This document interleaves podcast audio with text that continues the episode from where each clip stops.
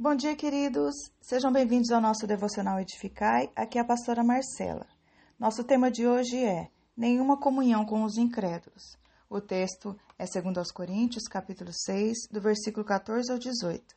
Nós vamos ler os versículos 14, 15 e 16, dizem assim: Não vos ponhais em julgo desigual com os incrédulos, porquanto que sociedade pode haver entre a justiça e a iniquidade?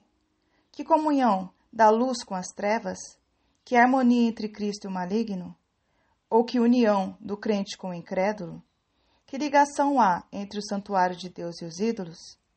Porque nós somos santuários do Deus vivente. Como ele próprio disse: Habitarei e andarei entre eles, serei o seu Deus, e eles serão o meu povo. O apóstolo Paulo faz uma analogia, uma comparação, usando uma das proibições do Antigo Testamento para Israel você pode conferir em Deuteronômio 22, 10, onde o Senhor os proíbe de lavrar a terra com tipos diferentes de animais. No texto do Antigo Testamento, os animais são especificados: o boi e o jumento. A ilustração é a de dois animais muito diferentes, sendo obrigados a trabalharem juntos, presos um ao outro. O significado da ilustração pode estar na pureza de um deles e na impureza do outro, quanto pode estar na diferença física e comportamental que possuem, tornando assim impossível trabalharem em conjunto e gerarem o resultado esperado no trabalho. A impossibilidade da junção dos dois animais fica clara se observarmos as perguntas que Paulo faz no texto. Que sociedade pode haver entre a justiça e a iniquidade? Que comunhão pode haver entre a luz e as trevas? São perguntas cujas respostas são óbvias. Não há como essas coisas andarem juntas e trazerem benefícios. Era preciso que os crentes de Corinto se separassem dos incrédulos. Era uma sociedade que estava enraizada em uma estrutura pagã, com uma adoração a ídolos intensa. Era preciso que os crentes se distanciassem daqueles tipos de culto.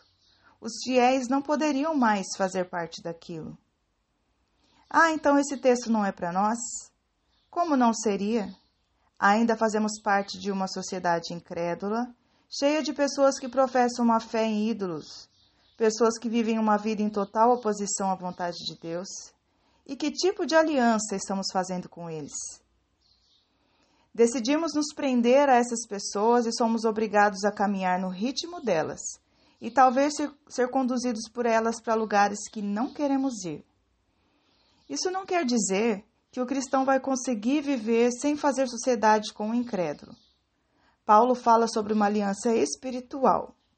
E alguns tipos de sociedade que fazemos é muito difícil separar o espiritual das outras coisas. Como num casamento, por exemplo. Cabe a você, sob a revelação da vontade de Deus para a sua vida, discernir quais sociedades não vão te prejudicar enquanto santuário do Deus vivente. Deus abençoe você, tenha um excelente dia, em nome de Jesus.